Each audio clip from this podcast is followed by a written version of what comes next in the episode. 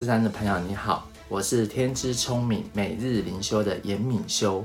圣经五四三呢是第一个用国语台语解圣经论世界的节目，让我们与犹太人一样有智慧。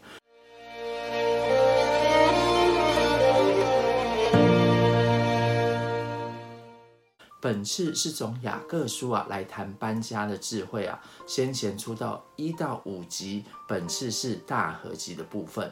第一集中提到，家长为了给孩子提供一个良好的学习环境，经常搬家，有如孟母三迁的这个情节。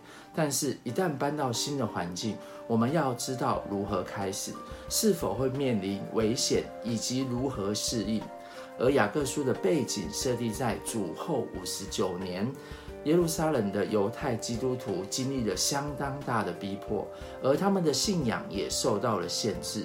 这种逼迫的原因包括犹太教祭司对基督徒的迫害，甚至有些人呢被打击，或是在公众面前呢用石头打死。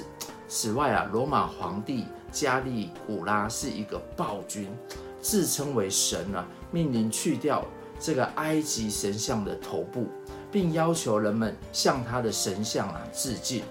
因此，许多基督徒被迫啊离开这个耶路撒冷。在外地啊，他们是需要适应不同的风俗民情、信仰，可能会遭受宗教信仰者的这个逼迫和排斥。另外，他们也会面临各种诱惑和社会文化的压力。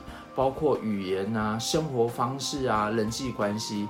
然而啊，要面对这副这些挑战，最需要的呢是智慧和祈祷。雅各强调了持续祈祷的重要性，他甚至啊长时间跪着祷告，而使膝盖皮变得坚硬厚，所以成了骆驼膝的雅各之称。雅各也提到，面对试炼，我们应该要喜乐。因为透过试炼，信仰得以考验，并生出忍耐。这就像考试可以帮助我们了解自己的水平，并且知道如何取得进步一样。此外，为了适应新环境，我们需要坚守信仰，不仅要聆听神的道，还要实践其中的教导。雅各指出，只听到不行道的人是不足以克服试炼的。必须要将听到的道实践出来，才能在试炼中得胜，并最终得着生命的冠冕。最后，我也分享一位只有一百八十公分的篮球选手洪俊正的故事。他虽然身形矮小啊，却靠着信仰而不懈的努力，成为了杰出的篮球明星。他的故事也告诉我们。信仰和努力是可以相辅相成的，帮助我们克服环境的考验，打好基本功，重新出发。总之，面对环境的考验，我们需要喜乐、智慧和坚定的信仰。除了要聆听神的道，我们也要实践，这样我们才能在试炼中获得胜利，最终得着得到生命的冠冕。第二集提到，犹太民族啊是个常常搬家的民族，也非常善于做生意。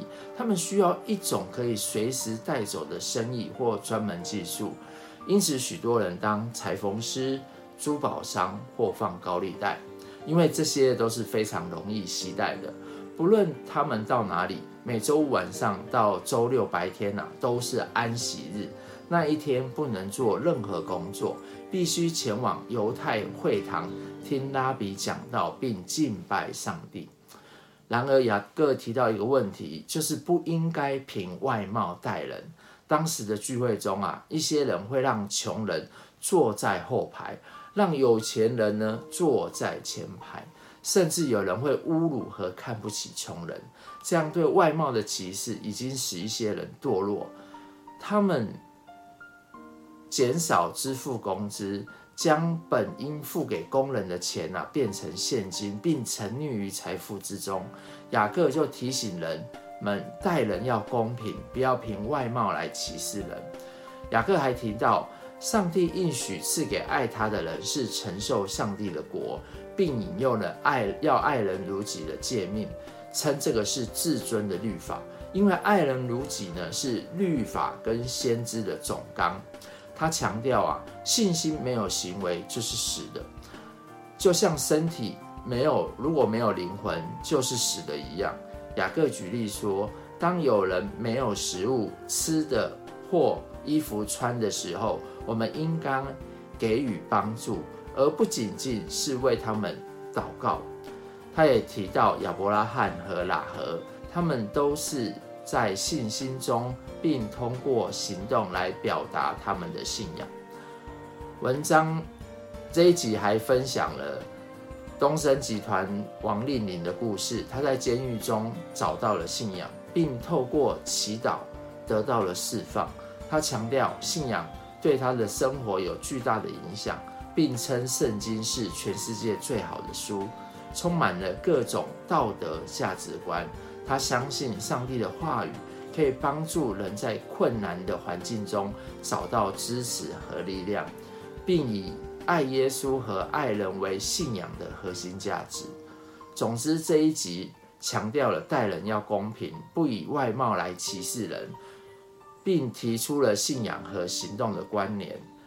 这一集的故事和例子也凸显了信仰对生活的重要性，以及信仰如何帮助人克服困难，成为更好的人。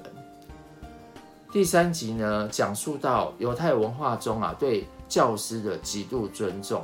许多犹太人在接受了基督后，都希望成为教师，就像古代中国的孔子一样，可以收徒弟啊，教导之事。而当时的雅各呢，是初代耶路耶路撒冷教会的牧师，但他警告大家。尽管成为教师是一个良好的志向，但教师的言行会深刻影响别人的生活。雅各使用七个比喻来形容言语和舌头的力量，例如马咬的嚼环、小小的船舵、地狱的火，还有喋喋不休有毒的这个恶物、咒诅的泉源出口不好。抛结果的树跟苦水。雅各强调，舌头虽小，却拥有极大的力量，可以伤害他人。特别是当我们乱用言语时啊，就会像火一样造成灾害。他指出啊，我们的言语可以持久性的伤害人，就像火伤啊，会留下这个终身的这个伤疤一样。是当我们伤害他人，或者当我们自己受伤时，有些言语啊，就会在我们的心中反复的出现，对我们产生深远的影响。这一集也提到叶光明牧师的一本书当中啊，强调了言语的力量。书中提到，我们可能不小心的因为不满、抱怨和咒骂而为自己或家人带来咒诅，就像书中举例。咒诅自己的脚可能会导致问题，然而书中也教导我们要用感恩和赞美来对抗咒诅，因为这些正面的言语可以产生积极的影响。另外，文章还提到了加拿大歌手小贾斯汀的故事，他成名后陷入了不少负面的新闻，但最终啊，因为信仰而改变，他向社会公开道歉。承认过去的错误，并感谢上帝的救恩。他鼓励人们不要让过去的羞耻毁了现在的自己，而让上帝的爱和饶恕，让我们重新开始，交托生命的主权给上帝。总之，这一集强调了言语的力量，以及我们应该如何使用它来影响他人。正面的言语可以影响生命，而负面的言语也会造成严重的后果。我们需要谨慎对待我们的言语，并选择用感恩、赞美和爱来建立积极的关系。第四集提到，在古罗马社会，宴乐啊、竞技场让人沉溺在肉体的情欲之中，追逐快感。这些娱乐活动现代化呢就成为了网络游戏啊、娱乐网站等等。为什么现在孩子喜欢打电动、争吵、打架呢？雅各牧师也提到，吵架和争斗的原因有三个层面。首先是个人的层面，欲望导致争斗、贪婪、嫉妒、妄求等。欲望是一个强大的动力，如果不受节制，容易导致争吵和冲突。现代社会啊，其实也充斥着各种欲望，如贪婪啊、自私啊、嫉妒，这些都可能引发冲突。其次，世俗的价值观也是导致冲突和争吵的原因。当我们与世俗价值观为伍，信仰不纯洁，就如同淫妇一样。这也与经文中所说的“一人不能侍奉两个主”息息相关。最后，魔鬼的诱惑也是导致争吵的原因。骄傲不能在主前自卑，不能抵挡魔鬼等特征。使人难以顺服上帝，魔鬼的诱惑使人心怀邪恶，进一步导致争吵和矛盾。文章进一步讨论啊，人类在历史上和现代社会中追求快感和权力，导致不公义的情况。无论是古罗马社会的剥削，或是现代社会的诈骗啊、假新闻啊、不公不道德的这个竞争。这些问题似乎都没有改变。然而，这一集提到一个问题：人是否有机会改变呢？所以提提谈到了要对抗个人的欲望、世俗价值观跟魔鬼诱惑的三种战术。首先就是要畏罪自洁，其次要感到悲伤，最后要哀悼。通过这些战术，人们可以释放自己，并改善他们的关系。不论是与自己的欲望、世俗的价值观，还是魔鬼的迷惑。最后这一集分享了我自己的个人故事。我与姐姐啊，过去的关系很不好，但透过信仰跟祷告，我们重新建立了良好的关系。所以这个故事呢，也强调了爱和原谅的重要性，并表达人们能够改变自己和家人。和解的这个信念，这一集也鼓励啊，我们用爱和包容来建构和谐的关系，不论是在家庭还是在社会中。第五集谈到了一个重要的主题——蒙福的记号。古代犹太人通常会将财富视为神祝福的标志，而主要的财富形式包含谷物啊、衣服啊、金银。这些财富啊，其实都是短暂的，不能成为生命的保障。将生命的依赖啊，这些物质可能会引起神的审判。雅各牧师劝告富有的犹太基督徒，在危难来临之前悔改，并指出社会不平等的是一种罪恶。信徒应该以基督的爱。关心弱势族群，表现忍耐和坚忍，就像圣经中的约伯一样。这一集也提到了不可轻率发誓的议题，并分有三种的情况：轻浮的发誓、指着上帝的名发誓，和避免提到上帝的名发誓。其实耶稣教导我们说话应该真实，不应该用誓言。这样的态度可以建立诚实和可靠的沟通。此外，文章还提到，在活在面对苦难时，应该忍耐、坚忍不拔的人是有福的。就如同圣经中的约伯，约伯经历了巨大的苦难，但最终得到主的祝福。这是对耐心和坚忍的一种鼓励。